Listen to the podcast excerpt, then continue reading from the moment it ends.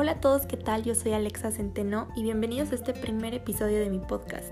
El día de hoy les voy a platicar acerca de un proyecto personal que básicamente se centra en la salud mental.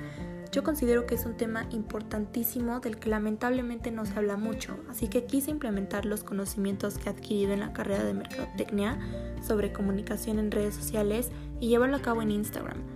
Para este proyecto voy a crear una cuenta donde el contenido sea para concientizar acerca de todos esos temas de los que a veces no tenemos ni idea, como la ansiedad, depresión, entre otros, porque yo creo que una persona bien informada es una persona que actúa con responsabilidad y esto puede ser un gran cambio tanto en tu vida como en la de alguien más. Así que te invito a formar parte de este proyecto para que pueda llegar a muchísimas más personas. Gracias y nos vemos en otro episodio.